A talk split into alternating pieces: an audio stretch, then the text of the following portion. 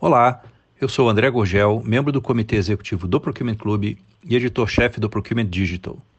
Hoje é dia 23 de maio de 2022 e trago as principais notícias da semana para você, comprador. Começamos falando de mais um evento que será realizado pelo Procurement Club no próximo dia 8 de junho. Nele teremos uma experiência única com nossos convidados. Iremos dar a volta ao mundo degustando os melhores vinhos, com rótulos especialmente selecionados pelo nosso grande parceiro e amigo, Cláudio Bastos. Faremos uma jornada pelo mundo dos vinhos e teremos muitos insights e conexões com o atual cenário de global sourcing. Este é mais um evento de patrocínio exclusivo da SAP, nossa grande parceira de conteúdos e também promotora de grandes encontros como esse.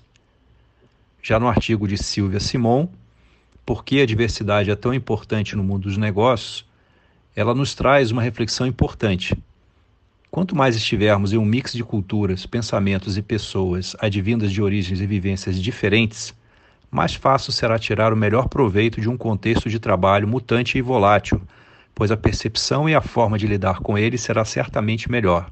Como consequência, os resultados advindos também. Já no artigo escrito por Cleide Freitas, Por que eles não compreendem o que eu falo? Cleide nos diz que quando queremos transmitir uma mensagem, aprovar um projeto ou até externar um feedback, o foco deve estar no receptor, na pessoa que vai receber a informação e não no emissor, no caso, nós mesmos.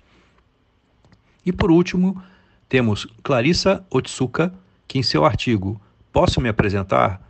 faz um convite para conversarmos mais sobre cultura organizacional e utiliza de sua experiência de vida para concluir que não existe cultura melhor ou pior que outra.